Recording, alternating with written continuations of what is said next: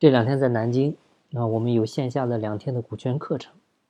有一位同学呢，现场提问的时候提到了这么一个问题，就是他想对他的经销商做股权激励，不知道可不可以啊？如果可以的话，不知道应该怎么做。其实这个问题，我记得之前在我们的粉丝交流群里，在我之前的音频里，应该也呃也有人问过。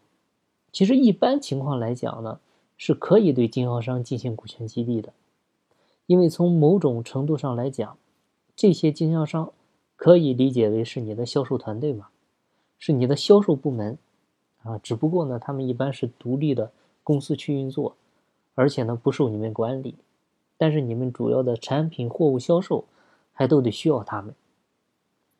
那很简单啊，你公司的销售总监。如果做股权激励的话，需不需要做？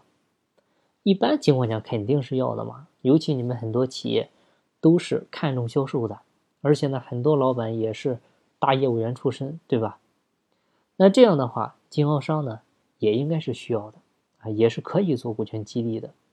那经销商怎么做呢？其实就是让他买你公司的股份啊。你比如股份是一块钱一股，你让对外投资人买的话呢，一般是需要溢价。假如说两块钱一股，那让经销商入股呢，可以按一块五一股啊，因为毕竟他不是你公司的实际员工，但是呢又不能算是纯投资人，所以呢可以按照一个折中价来入股。那他入股之后有啥好处呢？第一个就是他可以拿分红啊，这个是他入股以后最基本的权利，就是分红权他可以享有啊。你看原来他是不是就是拿一个？你的卖货的提成的钱，那除了提成，他还有啥？他啥也没有了。但是入股以后呢，其他的提成该有还是有，但是额外他还能拿一个你公司的分红。当然了，这个分红呢是需要和他的业绩进行捆绑的哈。你比如你分红拿可以，但是呢前提是你给我卖一百万的货啊。那你要是没有给我卖出去，不好意思，这个分红呢不能给你发。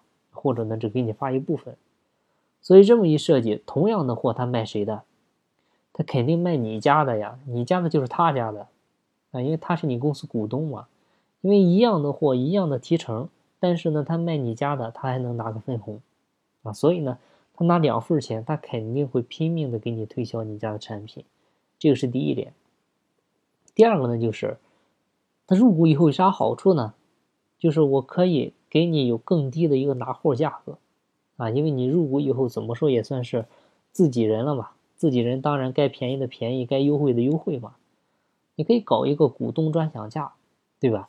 这样的话，它的成本其实就降低了，那提成收入呢，其实也能变相的增加了。所以呢，他入股呢也会很积极，卖货呢也会很积极。第三点呢，就是我们知道这帮经销商啊，其实。都是很没有归属感的一群人，啊，你想啊，他帮别人卖了一辈子的货，干了一辈子的销售，自己到头来呢，啥也不是，啊，说白了就是个二道贩子。但是呢，他入股了你公司以后就不一样了，你们公司有品牌吧，有规模吧，有影响力吧，那他入股以后有什么呢？有尊严，因为他是你这家公司的股东了，他们的归属感就有了。